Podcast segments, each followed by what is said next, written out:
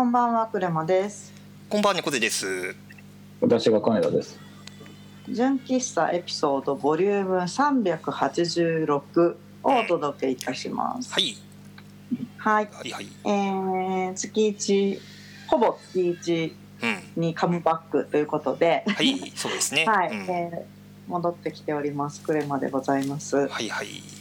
はい。あの、仕事が猛烈に忙しくて、ちょっとあまり外部の世界との接触がない状態なんですけれども、うんうんうんはい、とはいえ世間は梅雨入りみたいな感じでございますが、はい。皆様いかがお過ごしでしょうか？はい。はい。私の方はあのーゴールデンウィーク直後にチェコに行ってきたんですけれども、うんうんうん。その時にあの行きの成田空港でもう飛行機にも荷物預けちゃってうん。うんで搭乗まで結構時間あるねなんて言ってうん。ブラブラ歩いてたところにうん。なんかワインの試飲をしてたんですよ。へえ。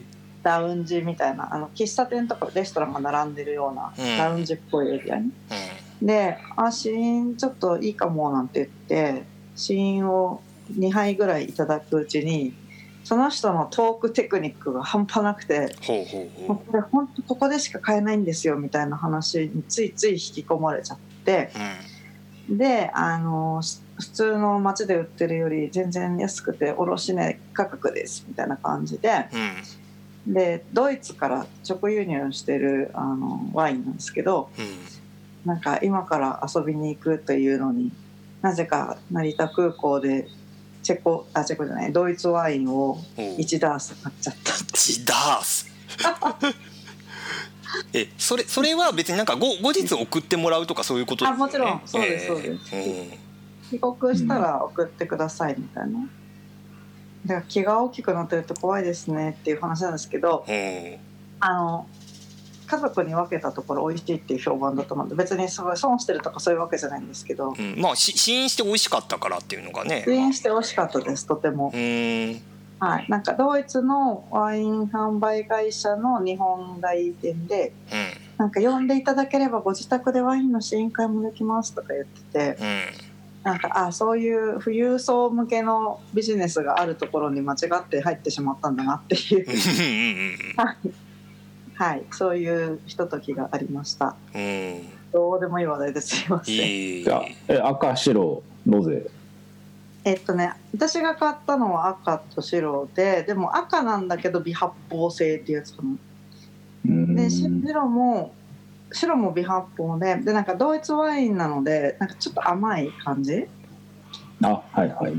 うん、ーよく言えばフルーティーってやつ。あそうですねそういう感じのあのお食事よりはちょっとデザートに合いそうかなっていうあ、タはい。イプのものを、す。デザートだはいね。デザートがでもその人のあのセールステクニックがあまりにもすごくて、うんあああいうなんか販売成績良さそうな人になってみたいなっていうう後から後からこれをお付けするともうちょっといろいろできるんですよって出してくるんですけど最後の方にすごい高い寄付ワインとか出されてん。ええちょっと。ごめんなさすがにそれはみたいな。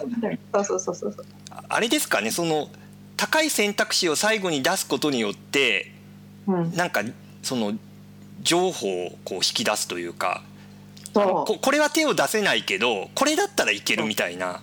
そう。でこれとこれ組み合わせるとこうなるんですよみたいななんかオプションの出し方がめっちゃ上手で。すはあごいなーって。あとは勇気と決断力。そう。そう。そ うどっかで聞いたことのある。そう。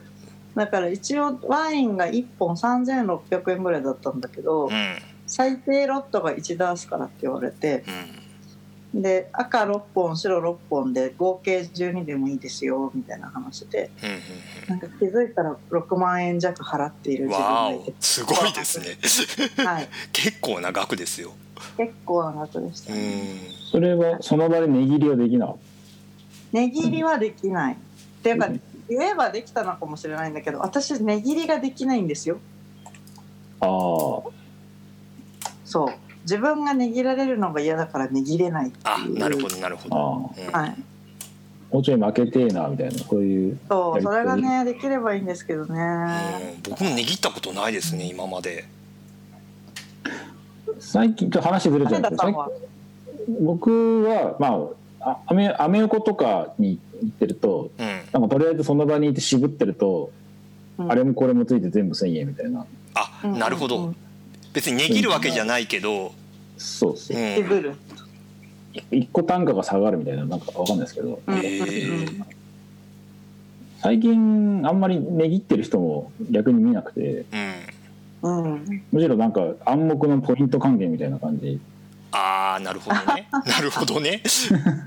ね だなってポイント還元の方が世の中今多いですもんね値切るっていうね。ねそうそう。ううん。れはこの人はあれさワインだけでしたワインを買ったら一緒にチーズがついてくるとかそういうねそれはなかったのでなんかそういうおまけなんかないのみたいな言い方だったら言えるかな。次にあったら試してみよう、なるほど、うん、そういうわけで今自宅に大量のワインがございましうん、て。おおどうしたもんかなええはい。あのご希望の方はクレマさんまでみたいな、あのワイン会をやろうと思ってるんですけど、うん、でもねなんかいい。いですねそれは。僕ちょっとお酒飲めないからあまり。こそうですね、ね参加したいとかうかつに言えないところですけど。はい。ただ仕事がすっごい忙しくて。うん。うん。あれですね。なんか代休とか取ろうかなみたいな。ああそういうレベルなんですね。はい。あらあら、はい。うん、実は昨日も今日も仕事なので、わおわおわえおっていう中でやっています、うん。はい。じゃあちょっと話題を変えようかな、うん。なんかとはいえうん。あのーいろいろちょっと部活動じゃないですけどサルサは続けてましてうん。あの初めて今日聞く方もいるかもしれないので一応補足をするとうん。私の趣味がサルサというラテンのペアダンスでうん。もう13年14年ぐらいずっと習っていろいろ活動してるんですけれどもうん。で東京のサルサクラブと言われるその踊りに行くお店の情勢が結構変わってきてるなっていう話をしようと思います。であの東京のサルサのまあメッカというか一番サルサクラブが多い町が六本木で六本木には多分合計大小含めて78軒とかあると思うんですけれども、うんその中の一番老舗のサルサカリベっていうお店が22周年だったんですけれどもうんあの場所は六本木交差点から芋洗坂降りてちょっと左に入ったところにありましてうんであそこら辺が一体再開発になるんですよね。ああそうなんですね。はい。でもういろんなお店が閉店してなくなって更地とかになったりうん。廃墟みたいになったりし始めていて、うん。あの六本木のロアビルもクローズしたんですけど、うん。うん、でもうあそこに第二、えー六本木ヒルズみたいな存在の70階建てだかなんかのビルが建てるえらしいー、そんなのができるんですね。うん、まあ噂なんですけど、うんうんでその22周年の六本木のサルサクラブが、まあ、なくなると。でなくなるなくなるっていう噂が3年34年ぐらい前からもう今年で最後だ今年で最後だみたいな感じだったんだけどうん。ずっとなんかやっぱり延期しますみたいなのが何回かあっうん。て、でまだ大丈夫なのかななんて思ってたんですよ。うん。そしたら急にあとなんか2週 ,2 週間ぐらいでクローズするんでよろしくねみたいなニュースがえ出て。急ですねまた。ですごい日ってなって6月11日がラストだったんですよね、うん。この間の火曜日。うん。そう。でもう最後にあのオーナーさんのお別れ会とかオーナーさんがペルーの人で、うお別れ会をしたりとかうんあと最後のパーティーでものすごい色の人が集まったりとかうんういろんな催しがあってで私も月曜日が毎週私が行ってる日だったんですけど月曜日の最後の日に行ってうんで壁にみんなでもう取り壊しちゃうから壁にみんなで落書きをしてうんでいっぱい写真撮って帰ってきたっていうことがあってうでなんか踊りに行ける場所が次どうなるかっていうのがまだちょっと若干不透明なまま。うん特に移転先とかもなくっていう感じなんですね。あのお店1年後に復活しますってオーナーさんが言ってるらしいんですけれども本当にそうなるのかがまだちょっとわからなくて。ああじゃあそのうん。まあ移転するだとかまあ、新しいお店として再スタートするかどうかっていうのもまだうん、検討中っていう感じ？そういう感じみたいですうね。で私のサルサの先生が毎週月曜日にそのお店でレッスンをしていたんですけれどもうんあの先生たちは別のお店に掛け合って月曜日が定休日のお店だったんですけどあの月曜日レッスンさせてもらえませんかっていうことでうんその別のお店で毎週月曜日のレッスンが続くことになったんですよ。あなるほどなるほど。はい。でそこはなんかエルカフェラティーノっていう、まあ、うん。そっちもあの人気のお店ではあるんですけれども、うん。なんかガツガツダンスを踊るっていうよりはもうちょっと社交の場というか、うーん。うんそういう感じのお店なのであのまた雰囲気とかいろいろ変わるのかなみたいな感じで情勢を眺めつつですうね。だなんか前もねうん。なんかこのポッドキャストで話してたかもしれないですけどその渋谷の再開発でもね結構そのうん。なんか古くからのねそのまあライブハウスだとかそういうダンススタジオみたいなのも確か閉鎖になったりしててうん結構なんかそれで話題にもなってましたけどその六本木でもなんかその同じような話が今はい。そう進んでるっていう感じなんですね。そうですね。う。ーんそう。でそれと裏腹にというかなんかそのサルサをやってる人たちの中でなんかまあなんて言えばいいんだろうね。全世界的にちょっとサルサじゃなくて違う種類のダンスがうん。人気になりつつあるところがあるなと思っていてなんかそのドミニカ発祥のバチャータっていうダンスだったりうん。あとアフリカのアンゴラ発祥のキゾンバっていうダンスがあって。うん。なんかそういうダンスの方がなんかもっとこうなんか緩やかに気持ちよく踊れるみたいなところがあってそっちに人人若い人の人気が若干流れてるなっていうのが、まあ全あ世界のなんだろうなんとなくトレンドみたいな感じになっているところがあってでもやっぱりサルサ楽しいよねってもうちょっとあの若い層もにも広げたいよねみたいな動きもあって。うんなんか20代とか30代前半の人とかがなんか新しいあのお店でそういった、なんだろう新しい人を取り込んだイベントやりたいねっていうのをやってるんですよね。うんで私はまあそれの一環でもないですけど、まあ、似たようなコンセプトのもとに半年に1回ぐらいルスデラムシカっていううん。ブラジリアンとサルサを混ぜたパーティーをやってるんですけど、うん。なんかそれ以外にもこの間あのお友達のサルサダンサーのすごいもうプロフェッショナルなダンサーのゆいちゃんっていう人がいるんですけどゆいちゃんが丸の内のあのトッキアああはいはいはい。国際フォーラムの向かい側のうん大きなビル一階トキアの1階に PCM っていう名前のお店があってなんかカフェレストランみたいなテラスがあるお店なんだけど、うん。そこでこの間パーティーをやって。うん。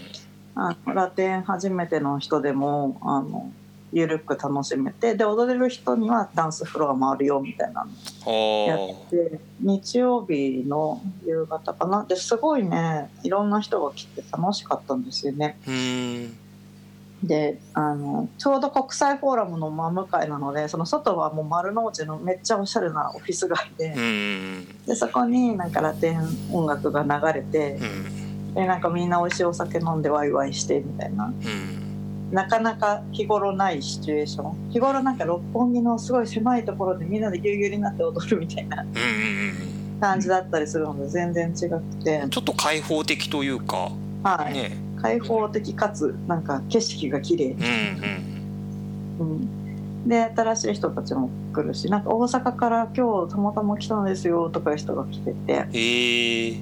東京駅だから新幹線降りてちょっととか来れるじゃないですか。そうですね。国際フォーラムって言ったら距離的にそうですもんね。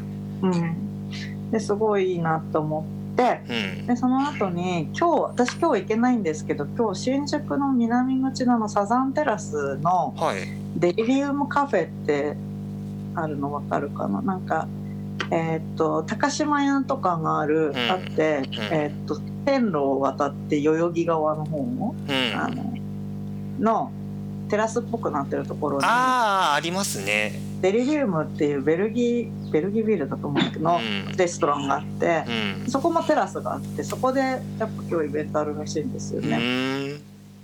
そういうあと丸の内でも別のイベントとかやっているしうん。日頃ビジネスマンの方々が行き交う街に急にそういうのが現れるみたいな、うん。それは結構楽しいことだなと思っていて。うん浅草でもやってる。そういえば浅草の文化ホテルホステルかっていうところでもよく「サルサで浅草」っていうイベントやったりとか、へえあのポツポツそういうのがシンクロしているのがすごい楽しいなって思ってます。うん。あうん。なんか一見するとそのなんだろうサルサが馴染まなそうなところにあえてはい、だやそそこでイベントやるみたいな。そうですね、うん。でもその方がいいんじゃないかなと思ってて、うんあなんか絶対通り過ぎた何も知らない人は「うんえ何あれ?」ってなると思うんですようね。んで楽しそうって思ってくれるだろうなと思ってて、うんワイワイみんなで踊ってるから。まあ狙いとしてねその、うんあんまりそのサルサに馴染みがない人たちとかうんちょっと興味があるみたいな割とライトな人たちをこう要は発掘するみたいなうん狙いがあるからなおさらそっちの方がうんなんだろう相性は良さそう。ね、うん私もすごいそう思っててうんなんかこうそういうところでお手伝いとか貢献とかできたらいいなみたいなのをちょっと思いましたっていう話です。だ最近のこうサルサ界隈事情みたいな。東京のサルサ界隈以上そういう感じなんですよね。へえうん、そうそうそう。あとはあれだな青春サルサっていう名前のそれか20代の人をメインであの練習してる渋谷とか六本木でスタジオで練習してる会をやってたりとか。うー。んでブス会っていう練習会もあったり後でいろいろリンク貼っとくんですけど、うん。同時多発的にいろいろみんながやっている気がする。へえ、うん、そうですね。じゃあなんかそのまあ他のジャンルというかなんかうん。そのなんかねまあ別の流れに人がこうまあちょっと流れていってしまっているっていう状況はありつつ、うん。まうん。あ新しい層を発掘しようっていうのもまあ並行して動いているみたいな。うん。うん。それは感じていて、うん。なんか結局文化って諦めてやめちゃうとそこで止まってしまうのでうん。なんか魅力を伝えるみたいなのって結構絶え間ない努力を努力って言って変だけど、ん。試みをしないとうんすぐなくなっちゃうと思ってて。うん。なんかそういうの本当に好きだったらやっぱりなんか「うっせえなあのバハン」多分私本当にいつも思われてるだろうなと思うんですけど、うん。あそれを思われながらも。なんかいろいろこれは楽しいよっていうなんかうるさい感じじゃなくて面白そうって思わせられたらいいなっていうのをうん。思っている、うん。難しいですね。なんかその面白そうと思わせるフックってなんだろうみたいなのはいつも思ってて。なんかねうちょっとなんかねサルサに限らず結構ねしお仕事っぽいところというかあのはい。リピーターだけを大事にしてるとどんどんそこはねあの層が狭まっていってしまうところがあるので、まあ、いかにこう新規のユーザーを獲得するかみたいなすごい仕事の話になっちゃうけど。そうですね、うん。でもそうなりますよね何でも多分ね。うん。そう。なんですよ。なんか押し付けとかでもなくうん。なんかあのコアな人たちだけが煮詰まってダラダラしてるとまたキモいじゃないですかそこうーん。それも嫌だしう、ん。なんかもっと開かれてこうなんか、うん遺伝子がこうの広がっていくみたいなのがあるといいなっていうのを思いながらも本業も忙しいぞみたそいうなそうです。ねただでさえお仕事忙しいのに、そう。うん。でも会社でサルサ部やってるんですよね。そうだそうだ。うん。はいそう。でなんかバチャーターっていうそのさっき言ってたドミニカのダンスやってる人がいてもう一人、うん。二人でサルサとバチャーターをミックスしたレッスンやろっかっていう相談してて、うん。うん、なかなか難しいところはあるんですけどでもなんかみんなに楽しんでもらえることを提供できればいいなって思っておりうん。ます。うん。うん、はい。そんな感じですね。うん。最近。うんうん。クレマさん近況はい。うん。もう一一ネタいきます。そうですね。まあ今20分ぐらいですけど、はい。うん。あと10あと10分で。うん。はい。あと軽く一ネタうん。です。えっと仕事絡みの話になるんですけれどもう、ん。えっと先週の6月9日の日曜日にうん。オンスクリーンタイポグラフィーデイっていう勉強会に参加してきました。でこれあの関口さんっていううん。すごい、あのツイッターでも有名なデザイナーさんと、うん。あと川瀬さんっていう方が2人がメインになってうん。で、えー GMO ペパボさんがゴールデンスポンサーになってであとあのアベマタワーでやったのであのおー。サイバーエージェントがすごく深く関わってくださってて、最近移転したあの真新しいそう。そうそうそう。大きなビルですよね。そうなんですよ。うん。でアベマアベマタワーに初めて入ったんですけど。うん。すごい綺麗で広くて、うん。あの宇田川町結構好きなのでいい場所にあるなっていう感じうんうんでした。であのーウェブサイトというか、まあ、オンスクリーンでタイポグラフィーをするためのうん。話がいろいろ聞けると思っていてうん。でもちろん聞けたんだけどうんうんなんかその文字組みがどうとかフォントがどうとかの話よりはうん。なんかもっと編集的な視点？へえ。あのお話しする人が編集者とかうん。あとはそうですねデザイナーさんなんだけれど、まあうん、あとディレクターさんというかその企画のところから考えていく方っていうのが多かったりあとへーマー。クアップエンジニアさんで言葉の意味を自分でこうきちんと定義付けしたいんじゃみたいな猛烈にエモーショナルな話とかがあってすごい面白かった。だからなんかタイポグラフィーって言いつつ結構幅広いですね。そうだからタイポグラフィーと言いながらうん。文字の話だけではなくうん文字の話も当然あって面白かったし、あとグリッドをどう作っていくかとかそういう話もあったんだけどうんなんか一方でその言葉そのものにフォーカスする、へえうん、言葉の意味とはとかどう伝えていくのかみたいなところの話があってうんすごい編集の人に言ってもらいたかったなって思った。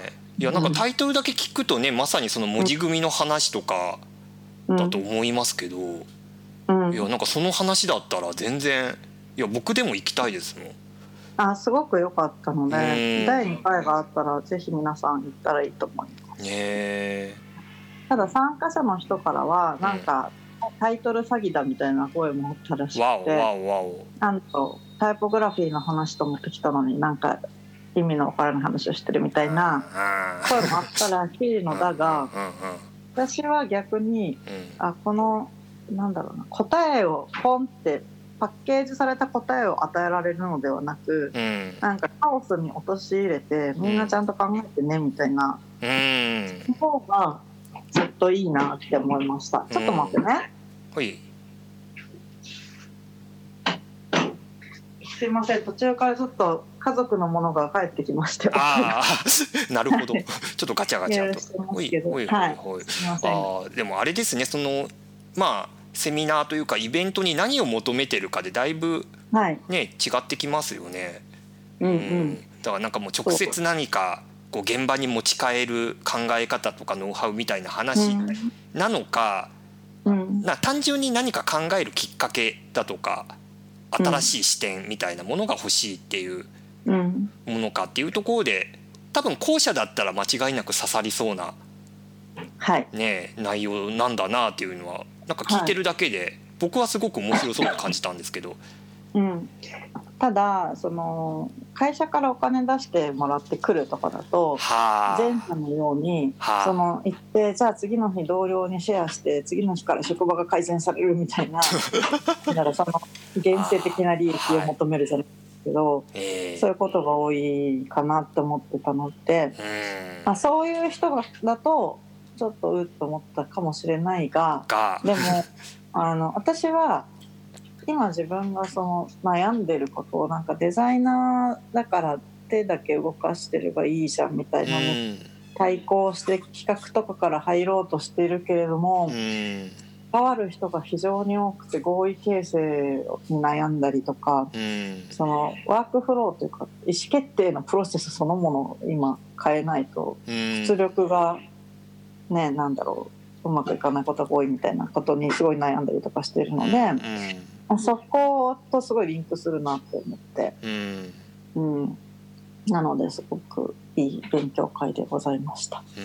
はい、ぜひ次に開催される時には行った方がいいと思います。ちょっと気になります、はい。ちょっとタイトル変わってたりするのかもしれないですけどねちょっそうですね。あと第2回をやると明示的に何も言われてないので。ああそうなのかどうんいややってほしいツイッターとかで追ってみたらいいかも。うんうんうんはい。なるほどオンスクリーンタイポグラフィーデイうんはいということでいろんなネタをお届けしてきましたが、はい月一くれますはいうんはい。お邪魔しました。また来月よろしくお願いします。いいはい。ということでじゃあ今日はこの辺で締めさせていただきます。おやすみなさい。おやすみなさい野菜